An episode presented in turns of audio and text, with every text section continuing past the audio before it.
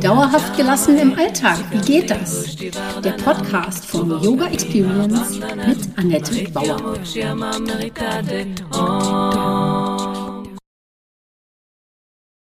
Podcast Folge 10. Disruptiv mit Yoga. Neue Klarheit durch Veränderung. Hallöchen, schön, dass du da bist. Mein Name ist Annette Bauer. Ich bin Yogalehrerin, Yogatherapeutin, Yoga-Coachin. Meine Vision ist es, Yoga von der Matte in den Alltag zu holen. Mit meinen Yoga-Hacks kommst du locker durch die Woche. Wenn du wirklich dranbleiben möchtest, komm in meine offene Facebook-Gruppe Annettes Yoga Lifestyle Hacks und hol dir Tipps und Tricks ab, wie du dauerhafter gelassen bleiben kannst. Mein Podcast heißt auch so Yoga für dauerhafte Gelassenheit im Alltag. Du siehst, alles dreht sich bei mir um meine Vision, die Welt entspannter zu machen und dich auch. In dieser Staffel wird es immer wieder um weibliche Führung gehen, ob bei der Arbeit oder in deiner Familie du, du führst. Denn weibliches Führen darf neu definiert werden, wie ich finde, und gehört auch in deinen Alltag. Wenn du dich nicht führst, wer tut es dann? Dazu beleuchte ich Themen aus yogischer Sicht, um dir Klarheit und Fokus zur Verfügung zu stellen, damit du für dich gut sorgen kannst. Schnelle Veränderungen wünscht sich jeder der die schon mal eine schlechte Gewohnheit abstellen wollte. Und nun die Frage, hat das für dich geklappt? Ja, also das ist immer so ein Gegenüberstellen, eingetretene Pfade, nennt man das so ähm, im, im, Yoga, eingetretene Phase, äh, Pfade gegenübergestellt zu bewährten Methoden, ja, was das Abwägen, was ist was. Meistens klappt das mit den guten Vorsätzen nicht. Wieso ist das so? Weil tiefsitzende Glaubenssätze eine Veränderung blockieren. Wenn du tief in dir nicht glaubst, dass du es schaffst, wirst du es auch nicht schaffen, was immer es ist. Und das nennt man auch im Yoga eingetretene Pfade oder Muster, Samsara. Wenn wir schlechte Gewohnheiten ändern wollen, müssen wir sie durch neue und gute nach und nach überschreiben. Beruflich setzen Unternehmen inzwischen auf disruptive Methoden, denn wer hat so viel Zeit? Du fragst äh, dich vielleicht nun, ob das dann auch nachhaltig ist.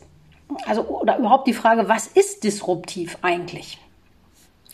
To disrupt bedeutet unterbrechen oder sogar zerstören. Den Begriff Disruption in der Unternehmensentwicklung stammt vom Wirtschaftswissenschaftler Clayton M. Christensen. Dabei geht es um das radikale Hinterfragen von Verfahren. Das ist ja erstmal nicht verkehrt. Also Verfahren, Produkte, Geschäftsmodelle und auch Technologien, die können alle so radikal hinterfragt werden. Und bisher kamen die meisten Neuerungen eigentlich durch so eine kontinuierliche Veränderung zustande.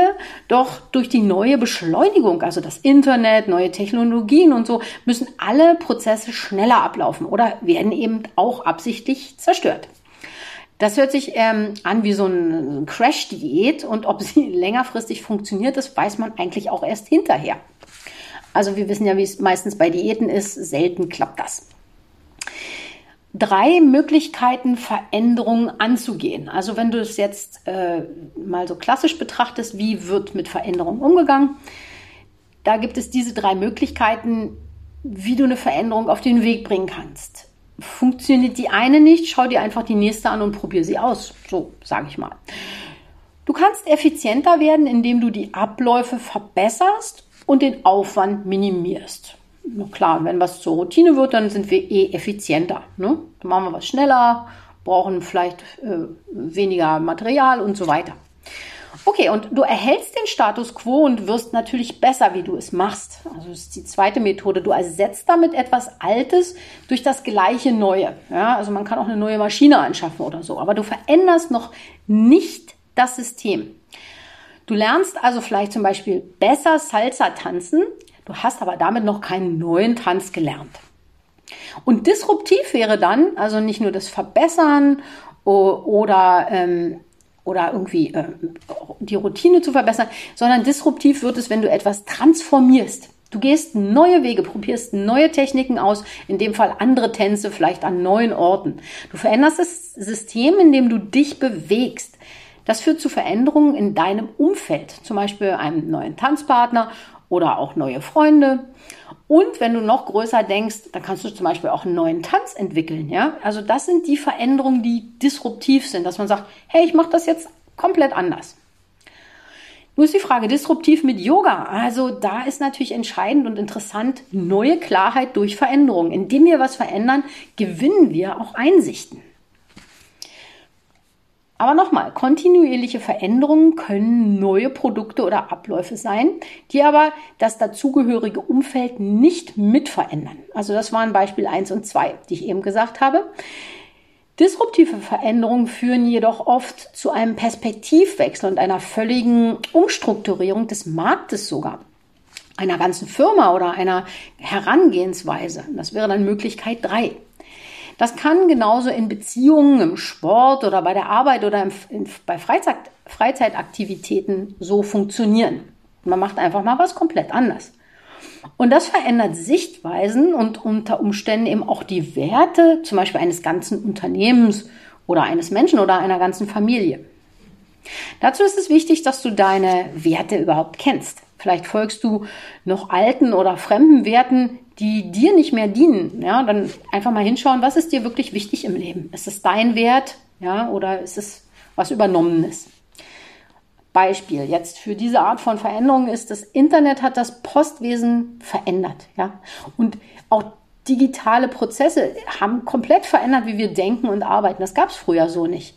Früher gab es die Schallplatte, dann gab es irgendwann die CD, es wurde digital und jetzt haben wir eine MP3. Das heißt, wir haben noch nicht mal etwas in den Händen, sondern es ist nur virtuell. Und da ist natürlich dann immer die Frage, ist es nachhaltig? Die Antwort darauf wird sich eigentlich dann auch erst später einstellen, wenn wir jetzt disruptiv arbeiten, anders als natürlich bei einer kontinuierlichen Entwicklung. Ganz ehrlich, alte Strukturen aufbrechen, finde ich einerseits großartig.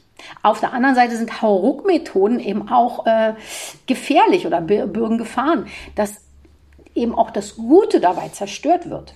Neue Denkweisen finde ich gut, sofortige Umsetzung schwierig. Transformationen sind aber leider oft schmerzhaft. Auch das wissen wir aus, äh, aus yogischen Praktiken oder so, dass eine Transformation ist unter Umständen nicht so leicht. Ja, und dann aber immer wieder nötig. Deshalb drücken sich fast alle davor. Wir betäuben uns und lenken uns ab. Steht schon länger ein Gespräch mit dem Partner an. Hm, weißt du schon seit ein paar Jahren, dass der Job dich vielleicht anödet? Eine sofortige Kündigung wäre natürlich disruptiv und vielleicht auch tatsächlich erleichternd, aber ähm, nicht unbedingt klug vielleicht. Kontinuierlich nach einem neuen Job Ausschau halten, aber schon.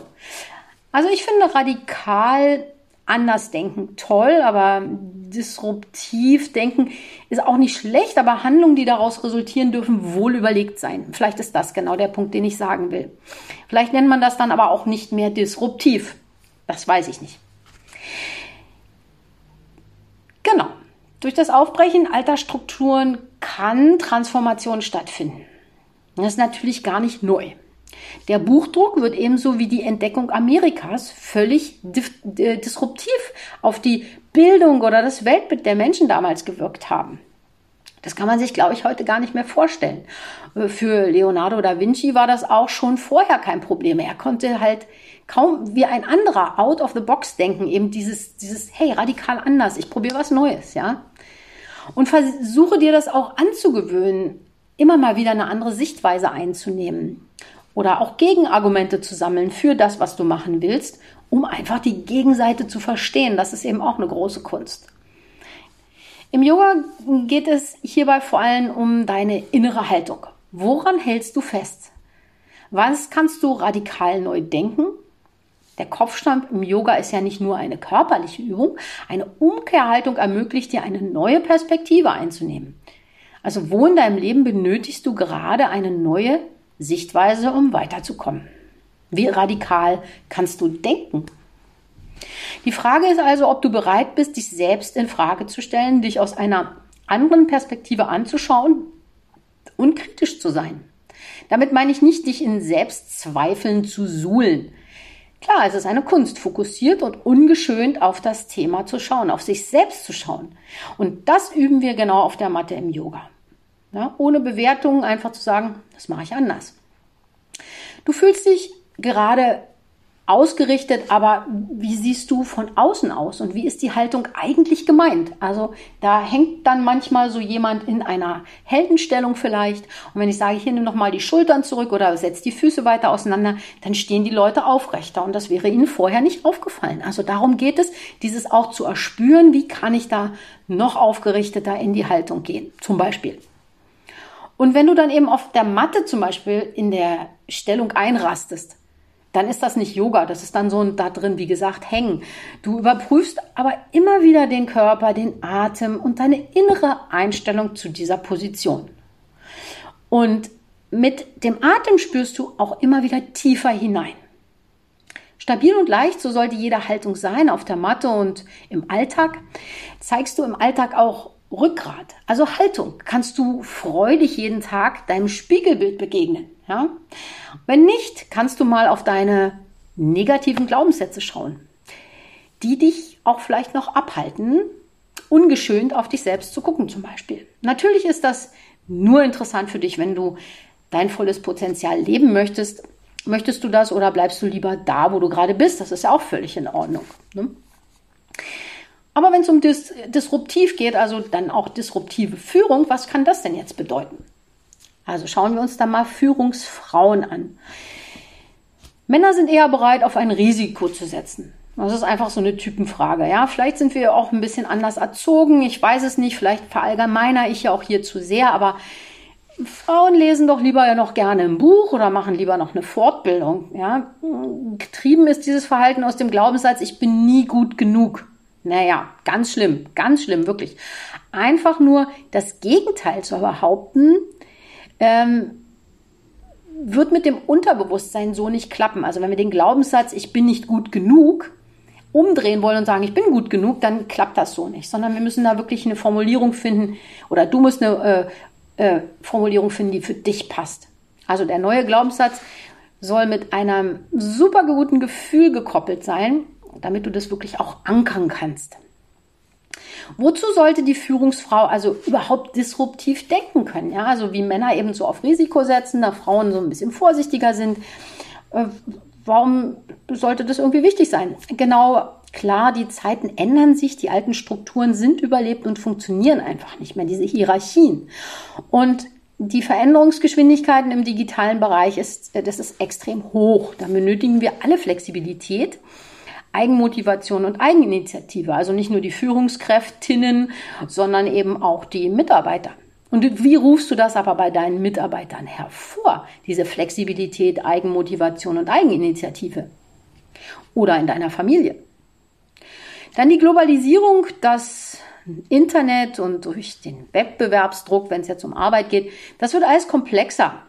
Das ist komplexer als früher auf alle Fälle. Auch hierbei geht es um Flexibilität, die nur mit eigenverantwortlichem Handeln und von dir auch ermächtigten Mitarbeitern in einem Netzwerk funktionieren kann. Einer alleine kann nicht mehr alles so überblicken. Also auch hier wieder ähm, Teamarbeit ist Trumpf, ja, gemeinsam ist Trumpf. Habe den Mut, auch gegen Widerstände neue Wege zu gehen. Dabei nutzt dir das stetige Hinterfragen der eigenen äh, Strategien, dieses radikale Hinterfragen. Und ruh dich auch nicht auf Erreichtem aus. Dazu darfst du den Status quo regelmäßig stören und bewusst auch Fehlschläge in Kauf nehmen. Bleib dabei immer im Gespräch mit deinem Team, mit deiner Familie, damit sie nicht vor vollendete Tatsachen gestellt werden. Übertreib es auch nicht. Disruptive Vorgehensweisen können den normalen Betrieb völlig zum Erliegen bringen und die Mitarbeiter auch äh, haben dann gar keine Chance, sich an neue Abläufe zu gewöhnen. Also nicht jede Woche was Disruptives, sondern dass die Leute damit ein bisschen arbeiten und damit spielen. Ja, das sind so ein paar Ideen, die ich dazu habe, wie das im, für Führungsfrauen funktioniert, im Alltag bei der Arbeit, aber auch in der Familie oder für deine Persönlichkeitsentwicklung. Und dazu kommen wieder fünf Reflexionsfragen für dich. Hast du mal fünf Minuten, von denen du immer eine pro Tag vornehmen kannst? Versuch nicht alle sofort abzuhaken, sondern versuch dich fünf Minuten lang in deinen Antworten rumzudenken, zu reflektieren.